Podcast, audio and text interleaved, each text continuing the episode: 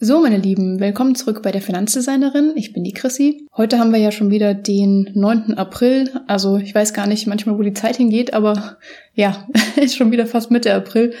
Deswegen, bevor ich das jetzt wie das letzte Mal so lange aufschieb mit dem Recap für den jeweiligen Monat, indem ich euch ein bisschen erzähle, wie es so um mein passives Einkommen steht, dachte ich, mache ich das heute lieber mal gleich. Und zwar knüpft das Ganze ein bisschen an, sowohl an die Folge 9, in der ich euch ja erzählt hatte, dass ich mein E-Book jetzt auch als Taschenbuch auf ähm, Amazon gestellt habe. Und da wollte ich gucken, ja, ob einfach durch die Reichweite von Amazon da automatisch mehr passives Einkommen bei rumkommt oder wie sich das so entwickelt. Und genau, da wir jetzt Anfang April haben, habe ich auf jeden Fall jetzt alle Zahlen für den März schon mal zusammen. Das heißt, da kann ich euch gleich mehr drüber erzählen, ob sich das gelohnt hat oder nicht. Insgesamt würde ich sagen, es gibt eine gute und eine schlechte Nachricht bei der ganzen Sache. Die, vielleicht fange ich einfach mal mit der schlechten Nachricht an. Ähm, und zwar war ja mein generelles Ziel für den Monat März, also was jetzt mein passives Einkommen angeht, waren 244 Euro. Also jetzt merkt man schon, dass das steigert sich ganz schön schnell nach oben. Habe ich das erreicht, ja oder nein? Ich muss leider sagen, nein, habe ich nicht erreicht. Die Einnahmen waren zwar wesentlich höher als im Februar. Und zwar habe ich im März ein passives Einkommen erreicht von 204 Euro. Im Februar waren es ja eine 177. Aber ja, bin leider an meinem Ziel vorbeigeschlittert von den 244, die ich da gerne erreichen wollte. Hm, auf der anderen Seite, vielleicht gleich mal zum positiven, also zur guten Nachricht von dem Ganzen. Das ist nämlich das Buch, was ich auf Amazon veröffentlicht habe, also was ich ja schon als E-Book hatte und was ich dann auf Amazon jetzt als Taschenbuch und auch als ähm, Kindle E-Book anbiete. Das hat sich auf jeden Fall gelohnt. Da habe ich es geschafft, im März jetzt 67 Prozent mehr zu verdienen dadurch als in den beiden äh, Vormonaten, also als im Januar und Februar. Das hört sich natürlich erstmal nach einer riesigen Zahl an. 67 Prozent mehr.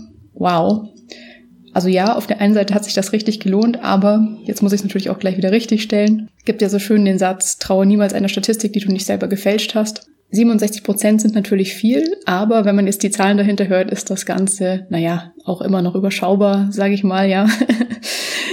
Denn es ist so, dass es sich bei diesen 67 Prozent mehr, die ich da verdient habe, dadurch ähm, handelt es sich um eine eigentlich sehr kleine Zahl, nämlich um 20,16 Euro. So, wow. Aber besser als nichts, ja.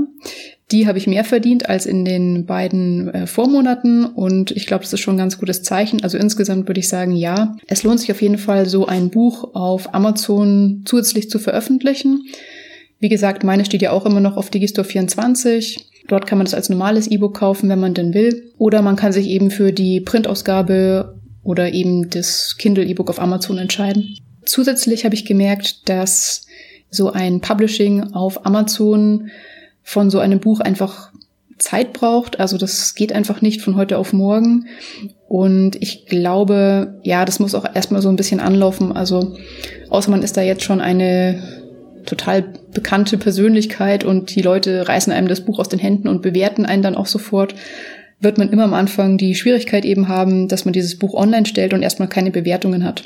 Deswegen wird, glaube ich, so ein Buch immer jetzt ein bisschen langsam anlaufen am Anfang. Und wenn man dann mal Bewertungen hat, kann es sein, dass sich das Ganze noch mal ein bisschen anders entwickelt. Aber jetzt momentan bin ich eigentlich so mit dem Ergebnis, auch wenn es natürlich sich da, wie gerade gesagt, eigentlich um sehr, sehr kleine Zahlen handelt insgesamt.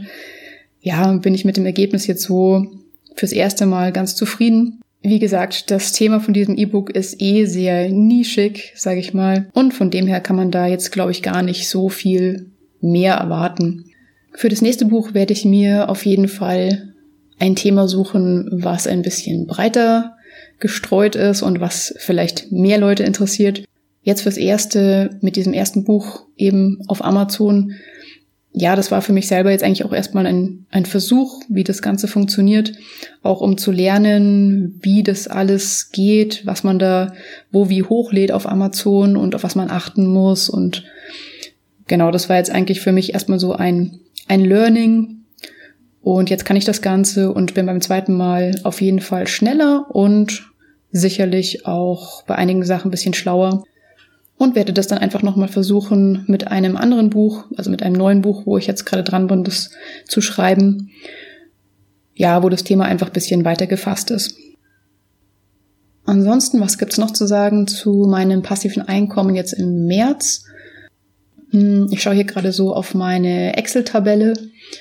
Da kann man sehen, dass mein passives Einkommen vor allem bei einer anderen Sache im März auch noch überdurchschnittlich hoch war. Und zwar sind das ähm, Affiliate-Links beziehungsweise so Affiliate-Provisionen ähm, über Amazon. Das kommt unter anderem daher, dass ich auf meiner auch wieder anderen Webseite, jetzt nicht auf der Finanzdesignerin-Webseite, sondern auf der Raus nach Aus-Webseite, wo es ums Auswandern nach Australien geht, da hatte ich einen neuen Artikel gepublished und in diesem Artikel habe ich über ein Produkt geschrieben, was ja recht teuer ist, wenn man sich das kauft.